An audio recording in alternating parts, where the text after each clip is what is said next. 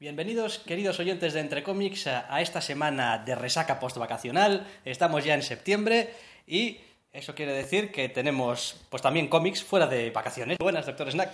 Muy buenas, esta es la semana de los eventos. Esta es la semana de los eventos. Tenemos mucho evento. Evento Marvel y evento DC también. Básicamente lo, es lo único que tenemos esta semana para comentar, al margen de un par de detalles. Son eventos. Muy bien, pues vamos con los eventos. Primero un viejo conocido, Infinity. Sí. Número 2, Hickman a los guiones. Ese no se va a mover, pero tiene nuevo compañero. En esto de dibujar, Sí, Compañeros en este caso. compañeros en este caso. O Peña con el apoyo de Weaver. Vale, dos caras bastante conocidas. Ambos dos además han estado en la colección regular de Vengadores, dando la cara y poniendo caras también a los personajes. Y ahora nos vienen en este Infinity 2 a contarnos pues eh, un poquito cómo va a ir todo este rollo de...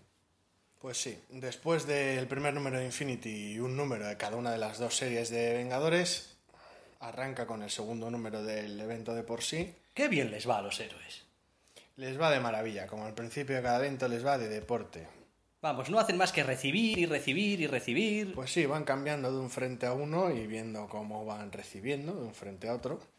Me gusta especialmente Hickman porque a diferencia de Bendis al que se le suele ver el plumero con bastante facilidad, Hickman es un poquito más zorra. Pero está claro que, por ejemplo, Pantera Negra le pone. Es decir, porque todos los Illuminati la comen menos él. Ay, la verdad es que Hickman tiene, tiene. Se le ve venir estructuralmente, pero en cuanto al contenido tiene, tiene margen para la sorpresa. La verdad es que es un número que a mí me ha gustado. Tiene, tiene cosas que son casi propias de Whedon en ocasiones en cuanto a las tramas personales de los personajes y ciertos diálogos. Sí, que dices tú, ¿qué pinta aquí en mitad de esta cosa muy Está- importante, galáctica? Está bien. Este comentario. Está bien. fuera de sitio. Pero bueno, el, el número tiene, tiene su gracia. Empieza a poner ya algunas de las piezas en movimiento, empezamos a ver ya los lugartenientes eh, de Thanos y empezamos a tener alguna ligera idea de qué es lo que puede estar detrás de todo esto. Es un. Es un evento sorprendentemente ágil para estar desarrollándose en dos frentes tan distantes con tantos personajes. Hay mucha gente a la que no le está gustando, ¿eh? que está otra vez con la misma cantinela de es que los Vengadores son como unos pasajeros en su propia colección, unos viandantes que están por ahí. Yo creo que no es ser justo, ¿eh? No sé, en el frente de la Tierra los New Avengers son la parte central y el, y el motor de la historia. Y en la parte espacial, pues, entre la magnitud del asunto, por ahora sí, teniendo en cuenta que les toca estar perdiendo, pues les toca estar de, de espectadores y de forma pasiva, pero no Un poco por de ello- bajona también. Pero no por ello perdiendo importancia. Quien, quien esté ciego en las escenas de acción o quien, o quien no quiera ver quién lleva los diálogos de la historia, ya veremos. Que no, no digo que por ello te tenga que gustar o dejar de gustar, pero los ataques me parece que podrían ir más por el frente de, de, de qué pretende contar Hickman aquí o cuál es el objetivo realmente de mezclar estas dos historias y de, y de andar jugando con, con otros personajes secundarios más Sí. que por el tema de que deje a los Vengadores en un segundo plano. La verdad es que hasta cierto punto empieza a resultar también un poquito chocante que con la escasez de ideas que siempre se le suelen achacar a los cómics de superhéroes, tengas un evento en el que básicamente tengas dos eventos. O sea, tienes el evento de vienen del espacio unos señores muy malos que nos van a borrar a todos de la faz del universo y tienes por otro lado a Thanos invadiendo la Tierra. Que es como, bueno, uno solo de por sí podría haber dado pie a un evento tranquilamente y haber llenado tus seis números tranquilamente. Hickman, Sobre te todo, los juntas. sobre todo con Bendis al mando. Sí, seis. Bueno, hombre, si es ¿Qué Bendis le damos ocho? ¿eh? Todo el mundo sabe que los eventos de Bendis siempre tienen un número o dos más que los del resto. El resto del mundo se tiene que conformar con seis, con, con cuatro, con... Sí, ya hablaremos del niño mimado luego.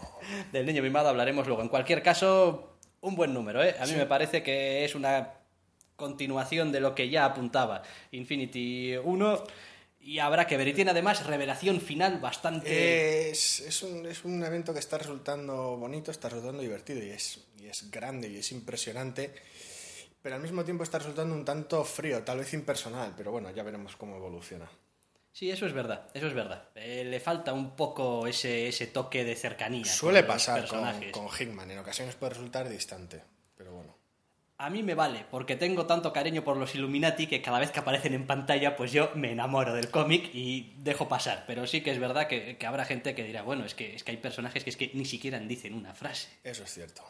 Pero bueno, ahí lo dejamos. Infinity 2, a la espera del 3, ya prácticamente el ecuador de la miniserie. Por supuesto, tie-ins que subirán, bajarán, vendrán y volverán. Niño mimado. Siguiente evento. Se pone, se pone fino, Bendis, ¿eh? esta semana. Sí, como los mutantes por lo visto estaban desocupados, pues toca una especie de pequeño revuelo mutante. Lo han llamado Battle of the Atom. Sí, en un alarde de originalidad, pero sí. Nada que ver con Oliver Atom, ese era otro y corría en otros campos. Nada que ver. El caso es que siguiendo un poco la tónica que le está gustando a Bendis de mezclar las cosas y de jugar con el tema de los, de los, de los desgarros temporales y demás, pues aprovecha un poco el destrozo causado por haber traído a la patrulla X original al presente. Básicamente lo que tenemos eh, esta semana son dos números unidos a este evento. Uno propiamente que lo inicia, X-Men Battle of the Atom, un número unitario y que lleva un, un hito, Chapter 1, eh, episodio 1, y después tenemos un número de All New X-Men, el 16 concretamente, donde es el episodio 2, digamos, de la historia, que sigue desarrollando a lo largo de las diferentes colecciones mutantes. Sí, es la clásica, es la clásica estructura de evento mutante que suele tocar un poco las narices en el cual arrancan el evento con un número de una, de una miniserie, por decirlo de alguna manera, lo continúan durante los distintos números de las distintas colecciones, un poco según les da la ventolera, y lo cierran con el último número de dicha miniserie. Sí, todo muy loco, una miniserie muy miniserie, porque Dos realmente números. tiene dos números. El miniserie, dos números. y entre medias, una cantidad de cosas. Entonces es un poco, es un poco puñetero, pero bueno, al, eh, al final da igual la numeración que tenga en portada porque la historia va de la mano. Sí, todos vamos a estar además mirando Chapter X en la portada, así que tampoco importa. Por un lado tenemos a Bendis y a Frank Cho en, el, en lo que viene siendo el propio Battle of the Atom. No me digas. Quedándose con otro dibujante cojonudo, ¿no? Ah, el espectacular Frank Cho. No tiene mucho donde lucirse en este número, de todas formas. ¿eh? Tiene sus cosas. Hay demasiada bizarría, quizá, como para lucirse del todo. Hay mucha acción, Hay mucha acción. pero se le da bien. Eh, está bien, ¿eh? destripamos un poquito de qué puede ir el evento, de qué parece que va. Vamos a ver, en el momento en el que traes a la Patrulla X original al presente, pues todo el mundo sabe que jugar con el tiempo está jodido. Rompes cosas, las cosas se estropean. Y cuando digo cosas, quiero decir el propio puto tejido de la puta realidad. Mal, mal. Viajar en el tiempo, mal. Entonces, claro, Alguien va a venir a tocarte el timbre tarde o temprano, eh, tarao, ¿qué estás haciendo con el espacio-tiempo? y pues cuando no eres el único que puede viajar al pasado, pues Bien, una visitilla. Vamos a tener una visitilla, dejémoslo ahí. ¿eh? Los mutantes van a tener una visitilla. Los mutantes de ahora y los de Sí, antes de que alguna- están en el ahora. De alguna manera, de alguna manera, el número uno es el clásico número que termina con la última página, con el clásico Hola, hemos venido aquí a pediros explicaciones y a deciros cosas sucias. Y es uno de estos, de estos momentos que a mí me encantan con este- estas versiones temporal y dimensionalmente al- alternativas de personajes que me, me le paso como un enano. He de decir que considero también que ha sido un acierto sacar en la misma semana los dos primeros números. Porque acto seguido puedes coger y decir, bueno, eh, pero tengo que esperar un mes para... No, puedes ir acto seguido a All New X-Men eh, 16 y seguir la historia. Ni un mes ni, ni prácticamente una semana. Nada. en ocasiones. Pero sí, en este caso y es, es espectáculo de Frank Cho puro y duro. All New X-Men pues recupera a nuestro estimado Stuart Timonen Sí, que pues se casca otro número también de estos antológicos. Una maravilla. Porque dibuja, tiene que dibujar personajes, versiones de personajes jóvenes, eh, mayores. Bendis tiene tiempo para asuntos personales de los personajes que ha ido, que ha ido creando y presentando en la colección y ver las, las versiones futuras de, de cierta gente pues es, es como siempre bastante, bastante gracioso. Sí, está además eh, Bendis especialmente acertado con este rollo de eh, las versiones jóvenes y las versiones de ahora de los personajes y sus reacciones a lo que van viendo, que en algunos casos son exactamente iguales. Hay cierto, cierto momento que me ha recordado a los Astonishing X-Men de Whedon. Cierta, cierto momento de trampa en Sí. ciertos diálogos Sí. Que está, está prácticamente cogido de los New, de los New X-Men de Whedon y, y me ha hecho mucha gracia. De los Astonishing. De los Astonishing X-Men de Whedon y la verdad es que me ha hecho mucha, mucha gracia ver a Bendis utilizar este recurso en el número del New X-Men y da resultado. Además de ser otro número de estos con sorpresa final. Tal vez no tanto sorpresa, pero bueno. Su, su, su toque final, su toque final gracioso. Personalmente siempre he pensado que este es el modo correcto de hacer con los mutantes, digamos, arcos o macrohistorias. Es decir, que se nos dejen de crossovers donde metemos a todo el mundo y arreglaros las cosas en familia. Entre vuestros cómics, y para eso final tenéis es 8 o como 9. mejor funciona. A mí es como me gusta cómo está funcionando X-Men. Quiero decir, como- no me aportaría nada en esta historia ver al Capitán América dando vueltas. Es como me gusta que está nada. funcionando X-Men, es como me gusta que está funcionando Wolverine en The X-Men, así que Steve, vete a tu casa, no pintas nada, que últimamente estás en todas partes. Y la verdad es que es un arranque de evento muy, muy resultón, muy, muy, muy divertido. Es, a ver, es un poco seguir, seguir la excusa tonta de haber traído a la Patrulla X original al presente y, y andar jugueteando con eso, pero luego el resultado, cómic a cómic, número a número, es muy entretenido. Así que bueno, pues se le perdonan ciertos apaños en la trama. Hay que decir también que esto del espacio-tiempo está roto en tantos cómics, a los que se hace referencia de manera además directa y explícita, me está empezando a dar mala espina. Eh, Es sí, decir, alguien va a querer hacer algo con esto, ¿eh? nos la va a querer jugar. y cuando decimos alguien queremos decir Bendis. Quiero Sí, sí, no, Bendis incluso a nivel editorial, quiero decir. O sea, Bueno, o sea, Bendis. El, el señor Axel Alonso, editor en jefe, seguramente tiene ya un, un folio con una serie de cosas puestas de, mira, vamos a cambiar esto y esto y esto, aprovechando que el Pisuerga pasa por Valladolid. Sí, le tocaría, supongo, supongo que al, que al bueno de Bendis por aquello de que muchas de esas menciones se han hecho en Guardianes de la Galaxia, que es suya, en New X-Men, que es suya, y en este evento de mutantes, que es suyo. Entonces, pues, entre él y Hickman, Sí, pero bueno, incluso Hickman está eh, de un modo tratándolo, también lo están tratando en Superior Spider-Man, también, es decir, está teniendo Sí. un efecto rizo a lo largo Sí, de sí. toda la línea No, de cómics. y- En Nova, no, incluso todo este tema que se traen con Galactus en, Ultim- en el universo Ultimate, pero bueno, sí, están, están juguetones. están juguetones. Están Ya juguetones. veremos lo que si realmente quieren hacer algo con ello, pero están juguetones. Donde están juguetones también es en DC. En DC están más juguetones que de costumbre y suelen estarlo mucho. Nuevo evento. Forever Evil. Sí, al menos no es Forever Bad, que es lo que suele pasar a veces con los cómics de DC. ¿Qué tenemos aquí? Tenemos a Geoff Jones, Sí, que este también está en todas partes. Quiero decir, Geoff Jones y Scott Snyder son ahora mismo los bendis de DC. Y tenemos a un viejo conocido nuestro como es David Finch, sí. el cual he de decir que me ha sorprendido teniendo unos personajes con unas caras que son la mitad de anchas de lo que le recordaba de sus tiempos de cuando relanzó eh, New Avengers. Está sorprendentemente limpio tal vez, no sé. No sé es, es curioso ver, ver a Finch dibujar así. En cualquier caso, con este título Forever Evil, pues os podéis imaginar que no va de Superman y Wonder Woman se van de picnic y qué bien va todo. Pues No.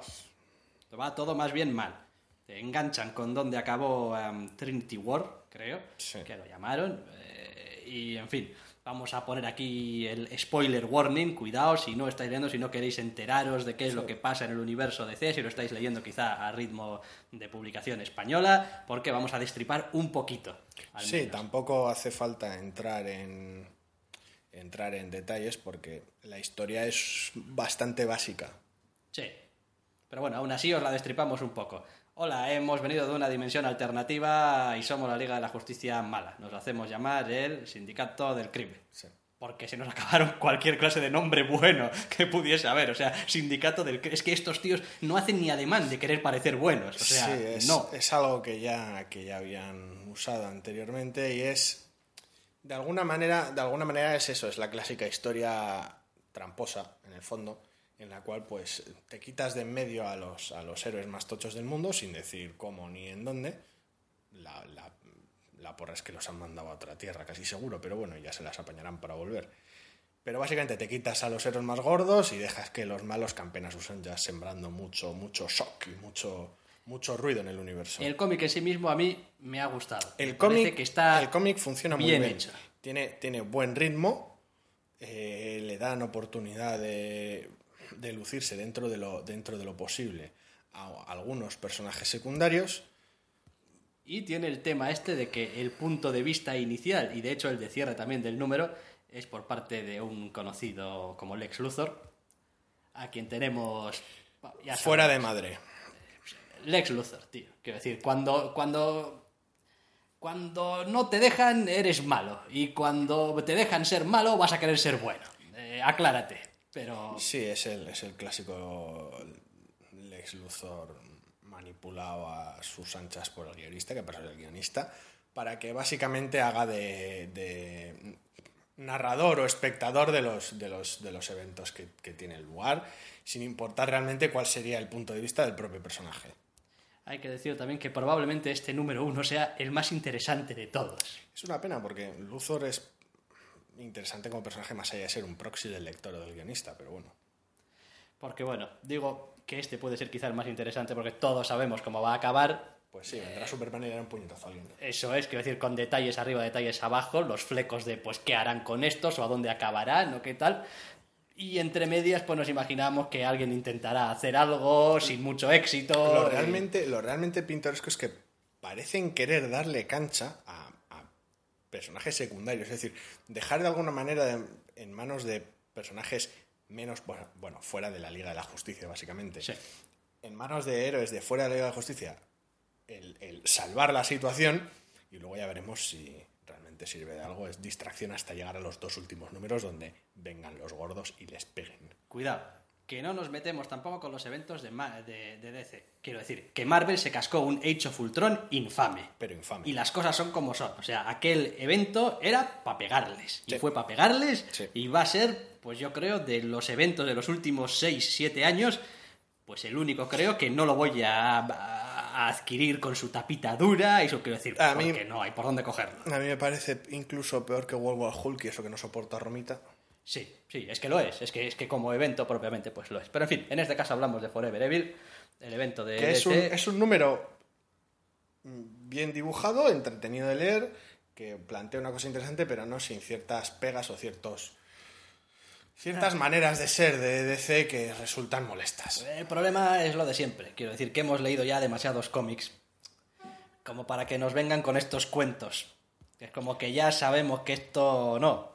Pero da igual, da igual. Pero bueno, pero está bien ejecutado, está bien dibujado, el guion está bien, los personajes están en su sitio. Sí, pero cuando semana tras semana siempre encuentras algún, algún cómic realmente, realmente reseñable que, que leer, realmente reseñable que comentar, el problema no es que yo esté viejo, el problema es que el cómic pues no da la talla. Ah, por cierto, esto ya es casi como una mala broma, pero en este cómic Superman también mata a alguien. Bueno, no Superman, Superman, el, pero quiero decir, Sí, Ultraman desintegra a clásico personaje secundario que está ahí para ser desintegrado. exactamente. O sea, que llevan una racha últimamente que están desatados. Del creador de Superboy Prime va y le arranca un brazo a alguien y después, varios meses después, le arranca el otro brazo a esa misma persona y convertimos el personaje en una parodia si no lo era ya.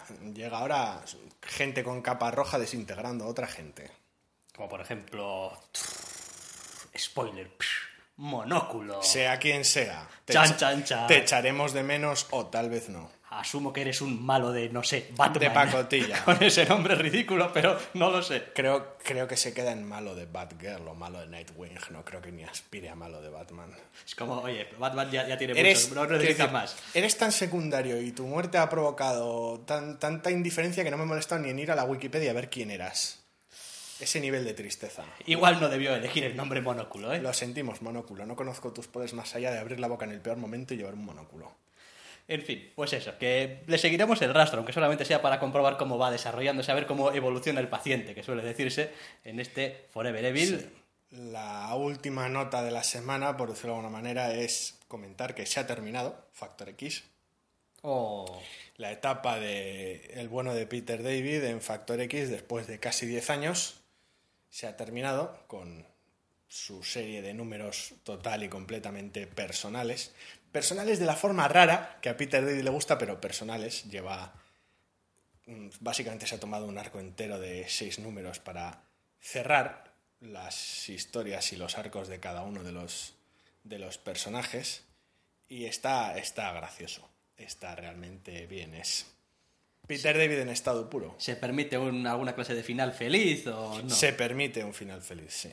Bueno, pues no es poco. Oye, una colección que después de 10 años cierra con un final feliz, han pasado cosas, pero El propio David comenta, agradece el apoyo de los lectores tras el, tras el infarto y que no tiene nada que ver con, con que la serie termine, que estaba ya planeadísimo, agradece el apoyo de los lectores y de la editorial y que comenta que, bueno, pues que dentro de un mes así hará algún tipo de anuncio y bueno, ya veremos en qué, en qué consiste. Hace un comentario en el cierre del número que me hace mucha gracia de cómo después de casi 10 años con los personajes básicamente están, están total y completamente arruinados para él. Dice que no va a ser incapaz de leer nada con estos personajes que, que haga nadie porque le va a parecer mal, porque los guiones, no, los diálogos no han pasado por su, por su mente, es muy gracioso, muy... le entiendo perfectamente lo que quiere decir. Sí, ¿eh? sí, está acostumbrado, eh, 10 años guionizando los mismos personajes, pues... Bueno, mal, aquí debería haber dicho que... Pero bueno, Es lo que le debería haber pasado a Bendis con los Vengadores, pero como todo el mundo sabe, Bendis guionizaba a los Vengadores como le daba la gana. sí, eso con el, Ultimate Spider-Man, pero no lo sabrá, no sabrá cuál es esa sensación hasta que lo suelte, cosa que no creo que pase. Bendis, salvo que le apunte con una pistola y le digan dejas de guionizar o te pego un tiro, no, o vamos, o le obligue el staff editorial porque se ha vuelto muy loco o porque no sé, no, yo no le veo dejando de guionizar Ultimate Spider-Man nunca. No, Quiero decir, porque además es Bendis, se le permitiría, oye, que a partir de ahora pf, va a ser bimensual. Porque todos los meses no puedo sacarlo porque no se me ocurren ideas o por lo que sea. Pues oye, pues lo sacas bimensual. Y ahí le dejarían, ¿eh? Y no pasa nada. Y nosotros tan contentos mientras mantenga la calidad. pero bueno. En cualquier caso, estos son los cómics que comentábamos esta semana. Y esta semana también tenemos noticia chorra de la semana. Que no es tanto... No... Uf, sí, sí, sí. Sí, sí, admitámoslo, sí lo es. Venga, va, vamos a cantarla. La noticia chorra de la semana. Se me ha olvidado la letra completamente. Ah, el final del verano es lo que trae. Cuando digo verano quiero decir vacaciones. El final de vacaciones me ha arruinado completamente. Voy a ser incapaz de juntar hasta cuatro letras para el blog. Esto es la muerte. En fin, En fin, ¿cuál es la noticia chorra de la semana? pues la noticia chorra de la semana es que siguiendo el sangrado de autores de DC, que pues algunos los echan y otros se van gritando, corriendo y llorando, pues en este caso básicamente se ha anunciado la marcha de J.H. Williams III y su dibujante en Batwoman, W.H. Blackman. A ver, que se van. Que se van, sí, se van, bueno, se van, se van, los echan, no está del todo claro. Eh, Williams ha puesto en su blog una nota, blog al cual a, día de hoy, hace un rato, estaba, estaba totalmente caído por el tráfico, que, que estaban muy cansados y muy cabreados con la editorial. En Batwoman, que es una serie que a mí me encantaba, porque ya hace cierto tiempo que no, que no la leo, porque la, periodicidad que tuvo en su momento y los maltratos que ha sufrido la edición de la colección, pues acabaron por, por agotar mi paciencia y que ahora que ya están fuera de la colección, pues igual la leo entera, del tirón. Pero el tema es que llevaban tiempo queriendo llevar a cabo la boda entre la protagonista y su pareja femenina. Ajá. Boda que la editorial parece haber estado echando atrás a, a cada momento, echando por tierra todos los planes a largo plazo que tenían para la, la serie. Así que llega un momento en el cual pues les han terminado de decir que no y pues hasta aquí cogemos y nos vamos. Los nuevos 52, de todas formas, están siendo, en ese sentido, un auténtico desastre. Quiero decir, se están yendo autores o están cambiando equipos creativos ellos eh, a punta pala. Quiero decir, todavía me acuerdo, seis números de, de Superman, a los seis números, George Pérez, fuera. Bien es cierto que en algunos casos eran, eran etapas un poco irregulares y que uno podría encontrar justificación o, o excusa para, para ciertas decisiones. Pero yo no creo que deshacerte de o permitir que se vaya George Pérez es algo que puedas decidir a la ligera tras seis números. Es decir, aunque esté dibujando y aunque esté llevando a cabo muñecos de palo en las páginas de tu Superman, quiero decir, es George Pérez. Es raro, es raro que se vaya de esa manera. Y pone su nombre en la portada, ¿eh? Y solo por eso hay gente que compra, igual que solamente porque ponga Romita Junior hay gente que va y compra. Porque, porque, bueno, los, los temas con los que se va y vuelve y se va a Rob Liefeld de la editorial, pues bueno. Rob es especial y como tal, pues no, no es alguien a ser tenido en cuenta para hacer ningún tipo de regla. Vamos. Rob es la, es la excepción y Rob hace lo que quiere. Kevin Maguire Sí, Maguire se fue fue, hace, un mes o así. se quejó, además, bastante Sí, sí. amargamente. eh, Maguire directamente fue gracioso porque en el propio Twitter dijo que hizo, hizo un comentario de pues, pues parece que estoy despedido, como, como no sabiendo muy bien su situación. Y era acto seguido muy gracioso un tuit de, de- del bueno de Bendis comentándole que bueno, que, que- que espere que le va a pegar un telefonazo en breve. Bien, así es como funciona. Eh, Paul Jenkins largó hace también, no sé Jenkins si un par de hace, meses. hace, hace, hace tampoco mucho, sí. Fialkov se largó hace tiempo y ahora está en Marvel. En definitiva, los autores no están quedando muy contentos con el modo de gestión del equipo, del staff, digamos, editorial. Yo es que no entiendo, quiero decir, estás, estás llevando a cabo una serie como, que es una serie que es muy peculiar y muy especial. Y que todos sabemos que no la estás publicando porque venda mucho. En su manera de entender el personaje. No tengo ni idea de las cifras de venta que tendrá. No sé si tendrá muchas, pocas o al menos solo las suficientes. El caso es que es una serie que sigue funcionando más o menos dentro de lo posible en DC, como funcionaba antes de cualquier otro reset que te hayas marcado de la continuidad. Y es una serie que funciona a su ritmo, ajena, ajena a tus asuntos y que en realidad no, no sacas nada de meterle mano ni de, ni de coartar ciertas, ciertas cosas en esa colección. Y son autores que además eh, son, son respetados. Es, básicamente eran, eran los únicos nominados de la editorial para los Eisner, si no recuerdo mal. Sí. Pero DC funciona así, quiero decir.